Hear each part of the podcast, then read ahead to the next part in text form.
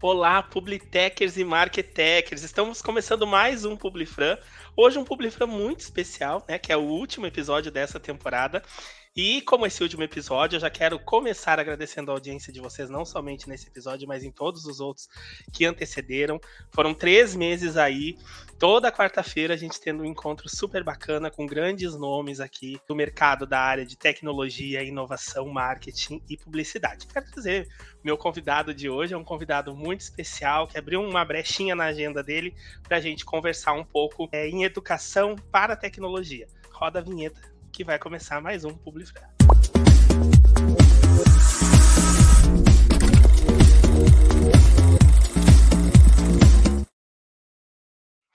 Então, como eu falei para vocês que é um convidado especial, quero falar um pouquinho sobre esse convidado, que é engenheiro e mestre pelo prestigiado Instituto Tecnológico de Aeronáutica, também é um doutorando em engenharia da computação sua paixão por transformação digital, agilidade e inovação moldou uma carreira brilhante que se estende por mais de 18 anos. Com uma trajetória diversificada, nosso convidado já atuou como gestor de projetos, diretor de PMO e executivo de tecnologia em diversas organizações, impactando positivamente negócios de todos os tipos e tamanhos. Sua experiência o levou a liderar equipes multiculturais em diferentes continentes enfrentando desafios complexos com sabedoria e resiliência. Além das suas realizações notáveis no mundo corporativo, nosso convidado tem um objetivo nobre: democratizar a educação em tecnologia. Atualmente, ele está dedicado a desenvolver competências para o futuro do trabalho e habilidades digitais nas pessoas, impulsionando o potencial de indivíduos e preparando-os para os desafios do cenário tecnológico em constante evolução. Mas não para por aí não, sabe? Nosso convidado, ele é podcaster também. Ele possui um dos maiores podcasts na área de carreiras, negócios e tecnologias.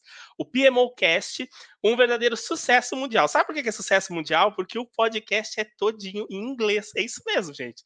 Hoje a gente vai receber aqui com uma honra o Mário Trenti. Obrigado, Mário, por ter topado participar. Eu que agradeço, é enorme. Vamos lá. É, Mário, conta então para a gente um pouquinho da tra trajetória. A gente viu que tu já trabalhou em diversos continentes. Eu quero saber mais que história é essa, como que funcionou tudo isso e também falar um pouquinho do teu podcast aí para gente. Claro, vamos lá. Bom, eu fiz engenharia, entrei em engenharia em 99, me formei em 2003 e segui a carreira como oficial da aeronáutica. Fiquei na Força Aérea desde 99 até 2014, trabalhando inicialmente no controle do espaço aéreo então, eram projetos de telecomunicações, energia, manutenção no Nordeste brasileiro, pega os aeroportos do Nordeste do Atlântico também, até 2010. E nessa, nessa época foi quando eu comecei a trabalhar mais na área de telecomunicações e, e tecnologia também. Sou engenheiro eletrônico, mas aí acabei entrando aí em outras áreas da TI efetivamente e também da gestão de projetos porque muitos dos projetos exigiam esse planejamento, cronograma, então fui procurar informações sobre MBAs de projeto na época, certificações, e à medida que eu fui gerenciando projetos maiores, eu fui transferido em 2010 para o Instituto Aeronáutica e Espaço, que fica em São José dos Campos, onde eu fui responsável pelo escritório de projetos e chefe de planejamento estratégico e inovação, né? Que acaba juntando um, um conjuntinho de áreas, tanto para pesquisa e desenvolvimento, na inovação, pelo, pelo sentido de novas coisas, mas também de criações incrementais, né? Daquilo que já existe e fazer a melhoria contínua. E em 2014, né, 2012, eu já comecei a dar aulas em MBA, enfim, escrevi alguns livros sobre projetos entre 2010 e 2014. E aí, em 2014, eu fundei uma empresa, que é a modernpmo.com, é uma empresa que desenvolve soluções de tecnologia para a gestão de projetos. Então, a gente implementa escritórios de projetos, gerencia projetos para o cliente, metodologia, frameworks e também as ferramentas em diferentes plataformas, né? Microsoft, Oracle Primavera já implementamos, Clarity PPM, enfim. Hoje somos parceiros da Zorro Projects, mas já implementamos uma, uma série de, de ferramentas aí que a gente precisa realmente encontrar aquilo que é mais adequado ao contexto de cada empresa, né? E nessa jornada, eu fui vendo que cada vez mais a gente tem um gap nas empresas por causa da educação. Então, a gente implementava escritório de projetos, ou às vezes até ferramentas, e voltava na organização, às vezes dois anos depois, e aquelas coisas não estavam mais sendo mantidas, né? Já teve uma multinacional que eu já implementei o escritório de projetos três vezes. Então você implementa, as pessoas estão lá, mantém, essas pessoas podem sair, mudar de área, enfim, e aquilo não se sustenta. Porque em tudo que a organização for adotar, sejam práticas de gestão, seja inovação, seja tecnologia, ela precisa, em paralelo, construir as competências de uma maneira sustentável, né? É, eu estava fazendo uma, uma, uma palestra recentemente sobre os impactos da inteligência artificial na indústria, fiz isso para diferentes empresas, né? E uma delas era a Irani Celulose, que é uma grande empresa do Brasil de celulose, o grupo, grupo Habitasul, que também tem construção. E tinha várias coisas de inovação no planejamento estratégico deles, né? Introduzir inteligência artificial, novos equipamentos, IoT. E aí eu falei, poxa, mas onde é que estão aí as competências, né? Porque todas essas novas coisas que vão ser compradas, o comprado, implementado, é um passo, mas o outro passo é as pessoas que estão lá, quais vão ser as novas competências que elas precisam, né? Então, pensando nisso de 2018 para cá, em paralelo com, com as nossas atividades de consultoria da Modern PMO, eu participei da criação de algumas plataformas de educação, né? plataformas de tecnologia.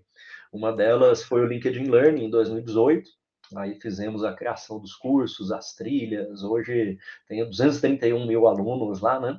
Que é uma é plataforma. É aluno pra caramba. A gente fala é... do Mário professor, tá aí, ó. É por isso que estou dizendo para vocês que ele está democratizando a educação, porque o cara é fera nessa parte aí. É, a vantagem do LinkedIn é que já é uma plataforma com muita gente, né? Tem mais de um milhão de usuários, então, então também facilita. A gente foi criando cursos aí em diferentes plataformas com esse objetivo mesmo, né? Os cursos do LinkedIn são gratuitos. É, criamos a Start.com, que é uma plataforma para formar desenvolvedores, também tem mais de 14 mil alunos lá na Start é, cursos na plataforma Trilho, em algumas outras também. Hoje temos cursos na plataforma da Infomoney, então a Infomoney junto com a XP Educação, já temos um conjunto de cursos lá de 2022 para cá, como a formação ágil, formação em tecnologia, formação em escritórios de projetos. E a grande vantagem, né, a coisa bacana disso é que a gente encontra as pessoas, né, e elas realmente mudaram de profissão. Às vezes a gente vai fazer palestras ou está em algum evento e encontra as pessoas, né? Nossa, comecei a estudar e aí acabou mudando de área.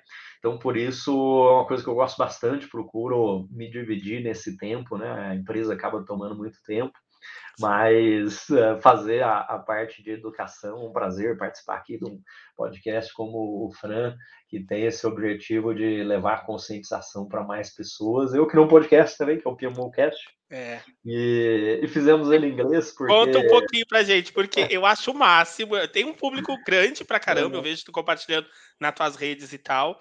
Mas eu acho o máximo assim dele ser inglês, porque força a gente a ouvir e a é. treinar o inglês da gente, né? É, acabou sendo esse o objetivo mesmo. Eu tinha um podcast anterior, que era o próprio PMOcast, mas nas temporadas anteriores ele, ele era em português, né? Com o objetivo de ter mini aulas, na verdade, né? uhum. né? Não é um podcast como entrevistas aqui, mas mini aulas ali de 5 a 10 minutos sobre os tópicos e as pessoas ouvem para aprender aquele assunto ou para revisar aquele assunto, né? Mas esse programa que a gente criou com a Infomoney de 2022 para cá, ele inclui também, é, para os alunos que fazem parte lá, uma bolsa de estudos de três semanas nos Estados Unidos, que é um programa que ocorre em janeiro, em julho, todo ano, na Universidade da Califórnia e na Universidade de Nova York. Então, a Universidade de Nova York é o Competitive Project Management e na Universidade da Califórnia tem o Advanced Topics in Project Management, né? E, e aí muita gente está se preparando para ir, né? 2022, aí, aí, o pessoal ir em 2023 agora, e depois 2024, enfim, 2025, acaba se planejando ali uns 12 meses à frente para poder fazer essa viagem. E muita gente ficava lá no grupo, né? Tem um grupo do WhatsApp, ah, vamos estudar inglês junto, é, marcava aula de Sim. conversação, e, enfim, tem que estudar projetos, tem que estudar inglês, né? E aí me pediram para fazer o um podcast, eu peguei criei ele em inglês, que tem os nossos temas principais ali das aulas, né? conceitos de agilidade, backlog, de criação de cronograma, áreas do conhecimento da gestão de projetos, todos de mais ou menos aí 5 a 10 minutos. E ficou em inglês, que é bom, ajuda os alunos, que é essa, essa questão mas acabou tendo um efeito colateral bacana que muita gente ouve, né? O inglês acho que é uma, uma língua mundial, é por isso que, que tem tanta gente, na verdade, né? Porque é inglês. Então, eu olho ali no, no Spotify que, que ele tem um resumo, e hoje são mais de 57 países. Porque, é, como ele é, inglês, é, é, aí, aí você tem. Ele furou a bolha total do país. É, é verdade. Foi bacana. É. E, Mário, agora já entrando um pouco mais dentro do nosso tema, do assunto que a gente vai falar em si, é, a gente está vendo aí a, a, transformação digital vem vindo cada vez mais acelerada. É, todos os dias, praticamente, é uma inteligência artificial nova que surge, né? E na tua visão como especialista da área, qual, o que tu acha? Quais são as principais dificuldades que as empresas estão enfrentando ou vão enfrentar com essa, essas mudanças tão rápidas e constantes assim no mundo da tecnologia? Ah, hoje eu acho que a gente tem vários fatores aí que estão mudando, né, Fran? Saber qual é a maior, eu diria que é a gestão. Uhum. Porque todas as outras áreas da organização, elas se melhoraram. A gente tem alguns gaps aí de competências, né? A educação está melhorando bastante, mas a gestão não mudou. Então, quando a gente pega, um, tem um estudo da Accenture junto com o PMI, por exemplo, ele mostra as curvinhas lá de avanço, né? Então, a tecnologia evoluiu muito rapidamente, a curvinha é mais rápido, é difícil de você conseguir acompanhar. Mas a segunda curvinha é pessoas. Então, a gente tem muito curso gratuito hoje, né? pagos e gratuitos, enfim, você tem dezenas aí de MBAs, MBAs sobre inteligência artificial, sobre business agility, curso novo de inteligência artificial completo do Google, de muita coisa, né? Microsoft Learn, então, então assim, as competências não vai tão rápido que você tem que estudar, Sim. né? Mas estão bem. E as organizações é a curvinha que menos andou, porque se a tecnologia vai rápido e é difícil se absorver, aí as pessoas demoram um tempo para se capacitar e se formar. Isso vai se refletir em mudanças nas organizações mais velhas, né? Porque está nascendo hoje já, já é outro, outro esquema aí, né? Então, organizações menores, mais ágeis, é uma outra coisa. Mas as empresas mais velhas, e que têm aí 500 funcionários, mil, 20 mil funcionários, isso aí só vai se refletir lá daqui 5 anos, daqui 10 anos, talvez porque os modelos de gestão continuam sendo aquela hierarquia, né? Você tem o CEO, vice-presidentes, diretores, gerentes e tal, todas as áreas separadas. Então, tem algumas áreas de estudo hoje que se chamam de agilidade organizacional ou agilidade de negócio, que é como você faz para rever essa estrutura de equipes, para que elas consigam absorver mudanças mais rápido porque não é só comprar uma tecnologia ou dar treinamentos para as pessoas. Muitas vezes Sim. elas fazem os treinamentos, né?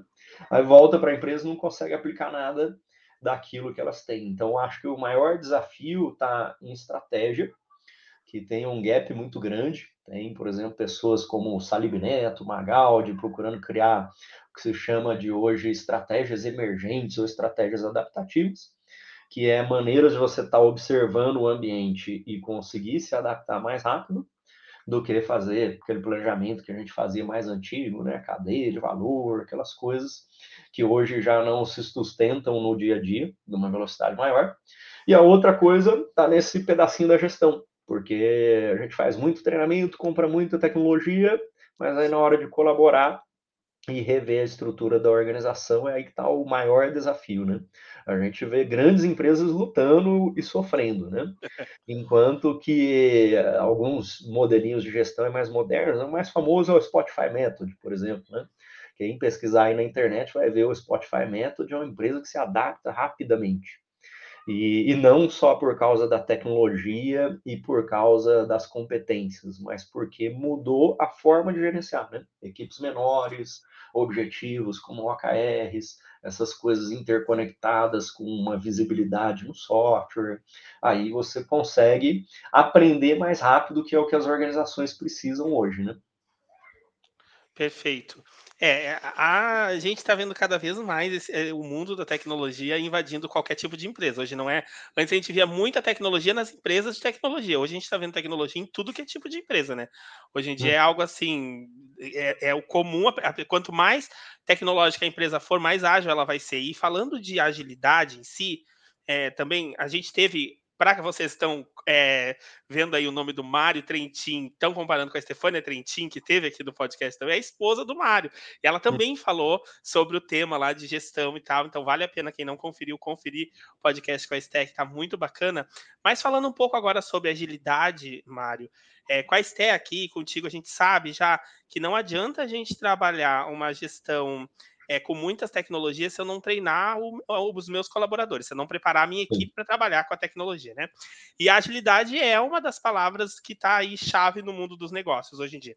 Então, assim, hum. como que tu acredita que essas metodologias ágeis elas podem contribuir para o sucesso das organizações? Ah, acho isso, isso é fundamental hoje em dia, né? A gente tem muita confusão na agilidade. Fiz até um, um podcast recente com administradores.com.br, tá? Focado só em agilidade, né? Liderança e agilidade. E quando a gente fala de gestão ágil, muita gente já tem na cabeça o Scrum ou o Kanban, que é um quadrinho de tarefas, né? Seja um quadro na parede aqui, ou, ou você está usando Trello, Planner, enfim, alguma ferramenta assim. E isso é um pedacinho muito pequeno da agilidade. Isso é a agilidade há 30 anos atrás. Então, quando a gente teve lá Manifesto Ágil, e antes disso, já em 83, 89, a ideia dos quadros era dar uma gestão visual e permitir que a gente pudesse desenvolver produtos e serviços de uma maneira incremental, né, mais progressiva. Mas hoje já teve uma evolução muito grande, só que pouca gente se aprofunda nisso de verdade. Né? Vai lá, enfim, pega um livro mais rápido aí do Scrum, e aí você consegue até aplicar isso à sua equipe, só que hoje as equipes são todas interdependentes. Então não adianta a sua equipe ser ágil, né? Vamos dizer que eu e o Frank temos uma equipe, uma equipe de marketing, por exemplo, nós somos ágeis, usamos Scrum. E o restante da organização não. Então a gente vai ficar bloqueado em todas as tarefas. Perfeito. Porque o RH não é ágil, a aquisições não é ágil, a, enfim, a área técnica que precisasse nos ajudar não é ágil, assim por diante, você vai ficar com um monte de bloqueios. Então, a gestão ágil hoje ela tem que ser pensada como um ecossistema de fluxos de valor, que quer dizer, eu preciso organizar minhas, minhas equipezinhas, né? Só que essas equipezinhas precisam ter interfaces entre si, esse é um ecossistema de fluxo de valor, e a gente precisa garantir que isso está alinhado e tem sinergia, porque senão a organização vai estar cada um puxando para um lado, né? É o que a gente tem naquelas figuras de agilidade organizacional, que são equipes menores, distribuídos e descentralizados, mas cada uma delas é autônoma, quer dizer, ela não tem dependências externas que impedem ela de avançar, né?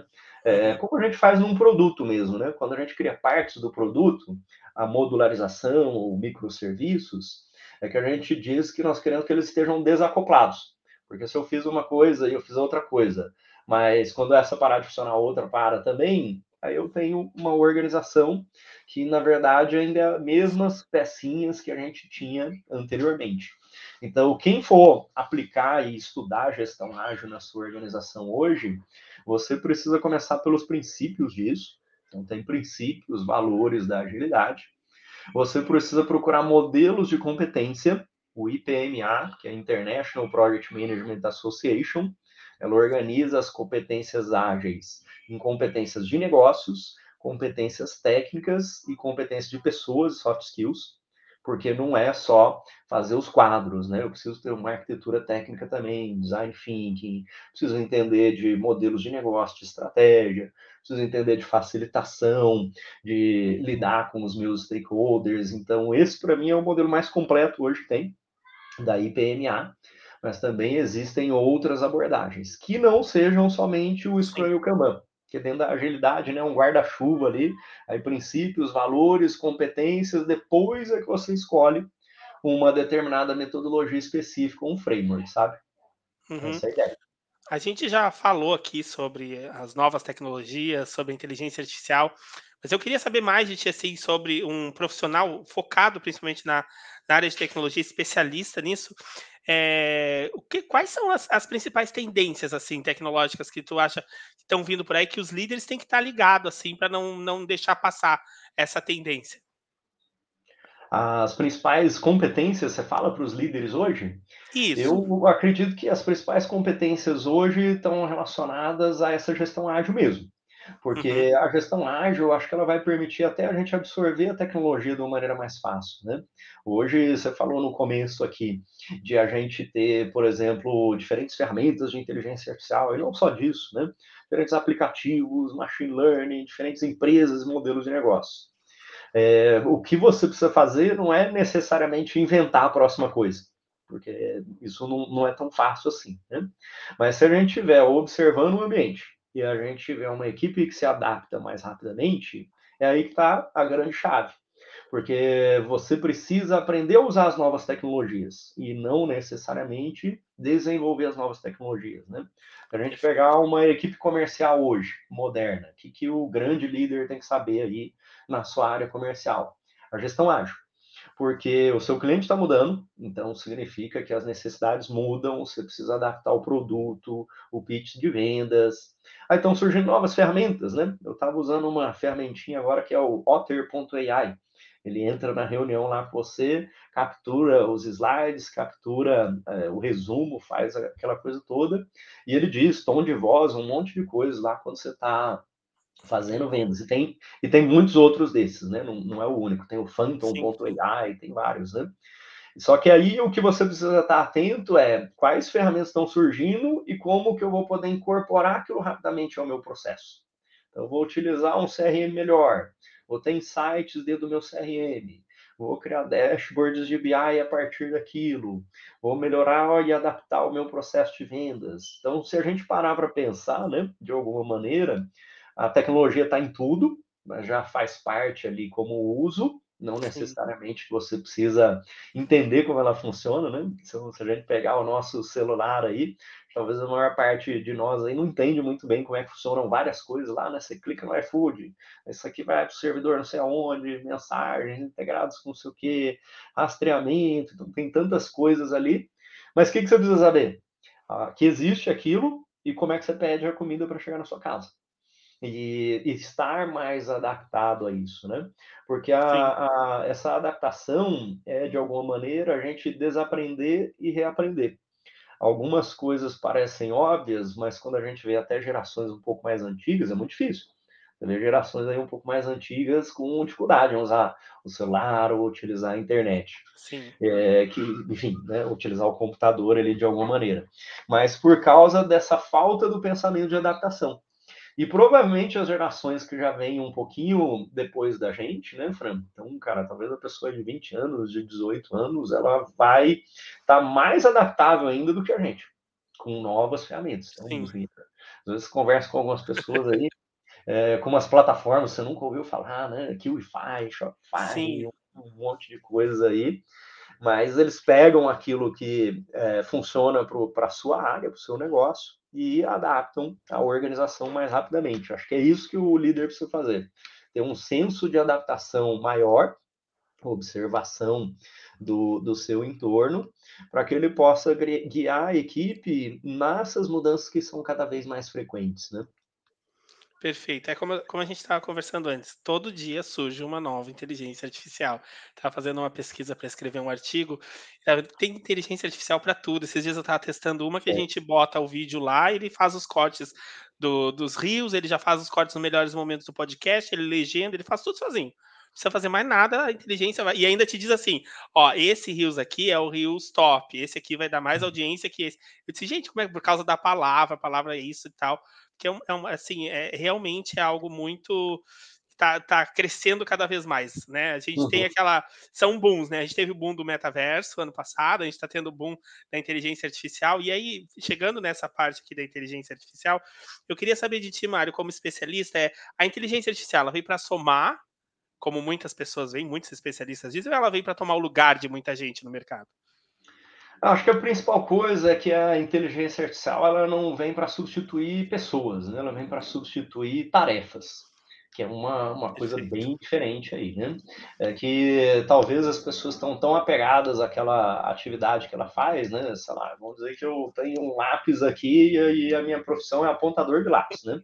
Talvez até tivesse esse negócio aí no passado, né? Sei naqueles mega é. escritórios, acho que era 10 mil lápis, devia ter um cara que só apontasse lápis. Então, você tem um apontador elétrico, por exemplo, um apontador automático. Ele não substituiu a pessoa, ele substituiu a tarefa. É que se a pessoa não desapegar daquele negócio e for aprender novas atividades, aí é que você corre o risco de empregabilidade. Mas porque você deixou de usar a sua capacidade humana e a nossa capacidade humana para aprender outras coisas, né? Isso ocorreu em todas as épocas. Se a gente pegar as revoluções industriais, aí basicamente é isso, né? Então, mecanização do campo, tem lá, você tinha antes mil pessoas para poder cuidar de uma plantação, agora você tem uma pessoa com um único trator lá, ou enfim, talvez zero pessoas já hoje com os tratores. Mas aquela tarefa foi substituída.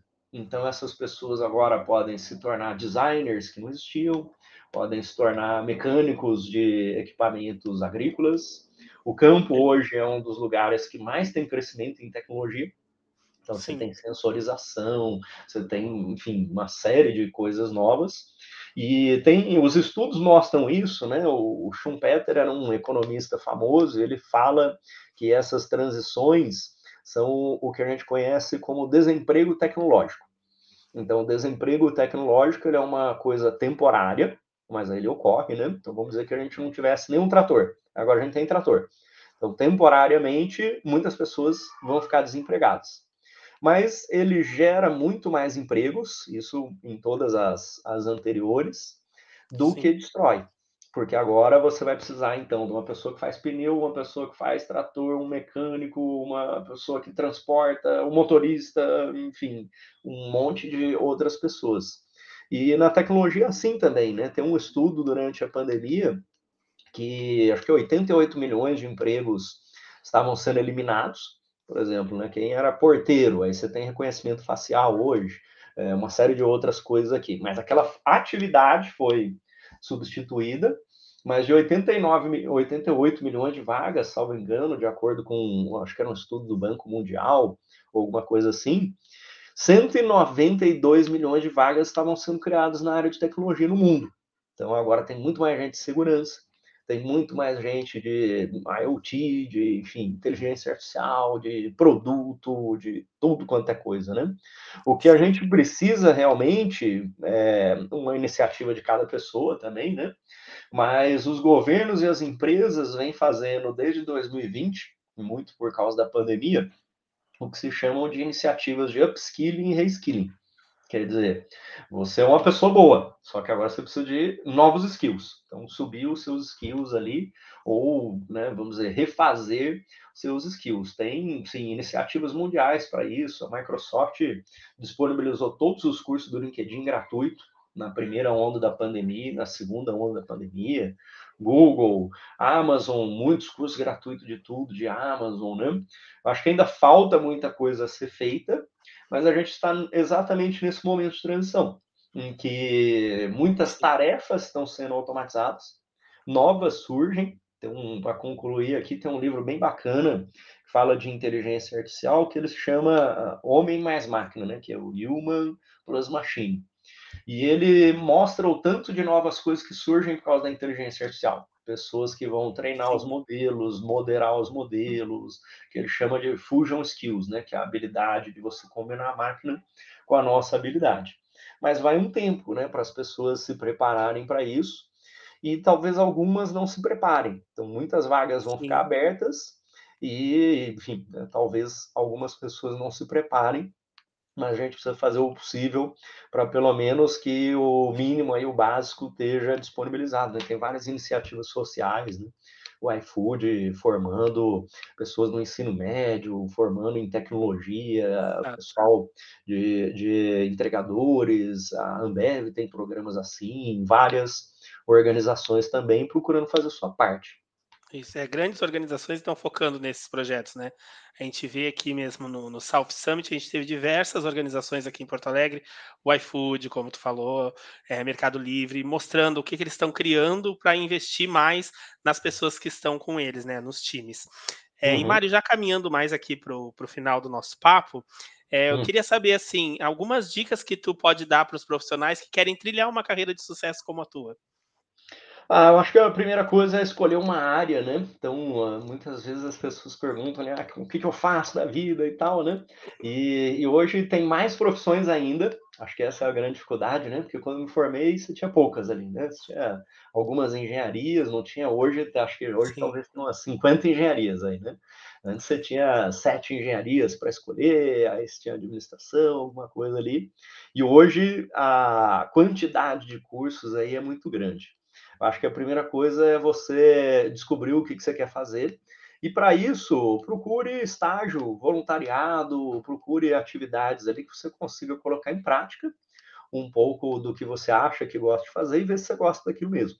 Aí você vai poder escolher uma, uma graduação ou um curso, né? não necessariamente uma graduação, hoje você tem várias opções também, e aí vem uma combinação de você se manter sempre atualizado, mas procurar colocar isso em prática, né. Então o que eu sempre fiz ao longo da minha carreira, era colocar quais eram os meus objetivos. Então eu quero ser gerente de manutenção de tal área, quero me tornar diretor de projetos de tal organização, porque mesmo que você não atinja exatamente aquilo, né, mas você vai começar a avançar a sua carreira em direção àquilo, né.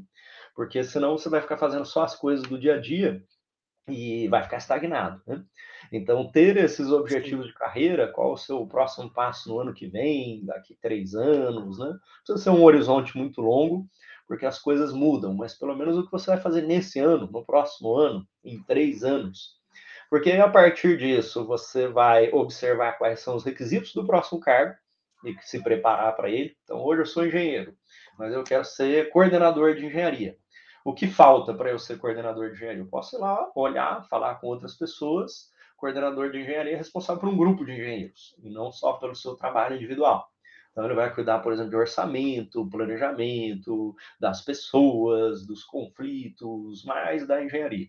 Eu vou saber quais coisas faltam para eu aprender, posso fazer curso para isso e vou assumir novas responsabilidades. Então, vou ajudar o coordenador da minha área, vou começar a trabalhar com mais colegas, por exemplo. E aí você vai acabar sendo coordenador, seja na sua empresa ou seja em outra. Mas você está naquele caminho, né? Aí você sim, decidiu que você quer virar gerente de uma área. Então você tem novas habilidades de planejamento, processos, estruturação daquela área. Vou me tornar um diretor de uma área, vou desenvolver novos negócios, vou fazer mais coisas aí.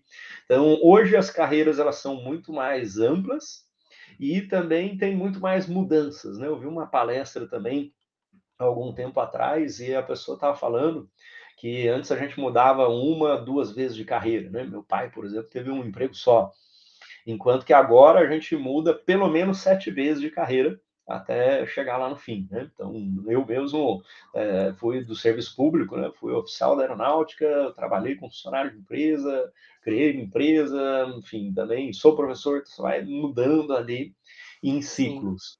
Então, não necessariamente você precisa fazer uma única coisa, mas estar sempre com um objetivo em mente leva você para frente, mesmo que você vá adaptar. Então, poxa, eu coloquei que eu queria ter um cargo de gerente de manutenção. Então, estou desenvolvendo minhas habilidades gerenciais, etc. Mas apareceu uma oportunidade no exterior. Aí eu vou avaliar aquilo e posso escolher ou continuar no meu caminho lá de gerente de manutenção ou absorver aquela nova oportunidade. Mas o fato de sim. você ter um objetivo em mente, eu acho que é a coisa mais importante. Porque aí você está sempre se movendo para frente, aí, como eu falei, né?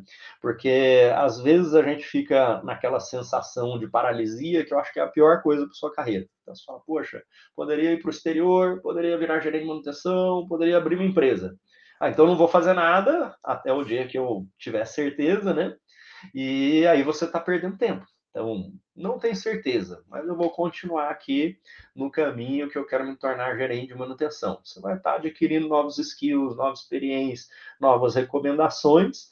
Se em algum momento você decidir que você quer ir para o exterior, é um, um desvio aqui, mas eu estou indo para cima e eu desvio para um outro lado, né? Então, tenha sempre esses objetivos, caminhe buscando a experiência e o conhecimento que vão levar você em direção a ele.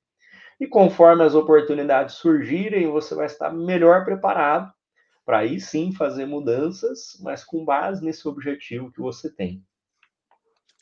Mário, muito obrigado pela tua participação. Foi um prazer te receber aqui no Publifran. Esse episódio está encerrando essa temporada com chave de ouro, né? E deixar esse espaço agora para tu fazer tuas considerações finais, algum convite, chamar o pessoal para ir te seguir nas redes sociais. Tu já tem um monte de seguidor, né? Mas chama mais que, que... quanto mais melhor. É isso aí. Bom, obrigado, Fran. Um prazer enorme estar aqui contigo, né? E ter o espaço de poder falar no podcast.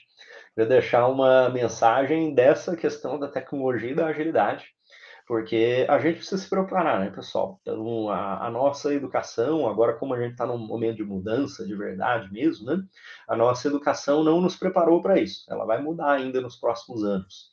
Mas a gente foi educado para trabalhar individualmente e trabalhar em modelos hierárquicos ou de silos, que é dessa maneira, né? Você faz prova sozinho, trabalha Sim. sozinho, enfim, sempre trabalhei sozinho ali na graduação, no ensino médio. E hoje, quando você vai para as organizações, já não é mais assim. A gente está com equipes menores, descentralizadas, equipes ágeis. Então, não espere o ensino, você precisa buscar isso para você adquirir, né? Tem um estudo da McKinsey que são as 56 habilidades do futuro, que na verdade já são habilidades do presente, né?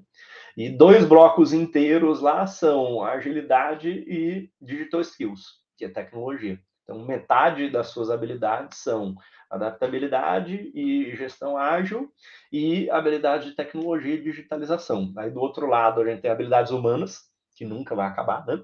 Liderança, comunicação, e aí vem habilidades técnicas da sua área que você escolher. Então, quando a gente olha esses quadrantes de 56 habilidades, só um quarto disso são as habilidades técnicas da sua área. Então, por exemplo, se você é de finanças, tem que saber, né? Fazer fluxo de caixa, fazer, enfim, balanço, um monte de coisa aqui. Mas o que realmente é o trabalho hoje, as habilidades humanas nunca morreram, sempre foram muito grandes, mas você ter conhecimentos de gestão ágil e você ter esses conhecimentos de digitalização e tecnologia. Então procure, tem muita coisa aí no, na internet, né? YouTube, eu tenho vídeos lá no YouTube, você tem cursos oficiais de Google, Microsoft, Amazon, entre outros separa meia horinha do seu dia para que você possa se manter atualizado. Então, aqui, como você está assistindo o podcast, né? Então, meia hora aqui, você já fez a meia hora de hoje, amanhã, pega meia hora de Google, meia hora de Amazon, meia hora lá no YouTube. Você vai começar Perfeito. a se adaptar muito mais rapidamente e aprender isso aí. E sempre é isso aí, vai, vai buscando, né? Vai buscando mais, se inteirando, porque realmente é um mercado que ele anda muito rápido mas se a gente estiver disposto, a gente anda rápido é, junto com ele e cresce, né? Um mercado que tem muito espaço, muito mesmo. Então, Mário, mais uma vez, obrigado por ter tirado esse tempo aí para estar tá conversando com a gente. E para você que está nos assistindo, eu quero muito agradecer a participação de todos vocês durante esses três meses, como eu falei lá no início. Foram 16 convidados especiais que estiveram aqui com a gente, mais de 15 horas aqui que a gente teve de conteúdo compartilhado, duas mil horas assistidas. A gente quase bateu a meta de monetização do YouTube. E eu quero muito agradecer. A gente não alcançou um monte de país igual o Mário, porque a gente não fala inglês. Quem sabe inglês, na, na, na nossa próxima temporada a gente vê em inglês, né? Já pensou? Aí é. sim que vai ser um surto coletivo nosso aqui. Mas eu quero muito agradecer a audiência de vocês e contar que a gente não vai acabar por aqui. A gente vai ter muito em breve uma segunda temporada em parceria com o Congresso de TI. Eu disse para vocês que eu ia informar aqui essa, essa nova é, parceria que a gente tem. Então, muito em breve, o Congresso de TI vai acontecer esse ano no mês de dezembro. É, vai ser muito especial. Em breve, eles vão divulgar todas as datas, as pessoas que vão estar participando. É, mas a gente vai ter um, uma temporada em parceria com o Congresso de TI. Muito obrigado por você que nos assistiu. Mário, muito obrigado e até a próxima. Até a próxima. Obrigado, Fran.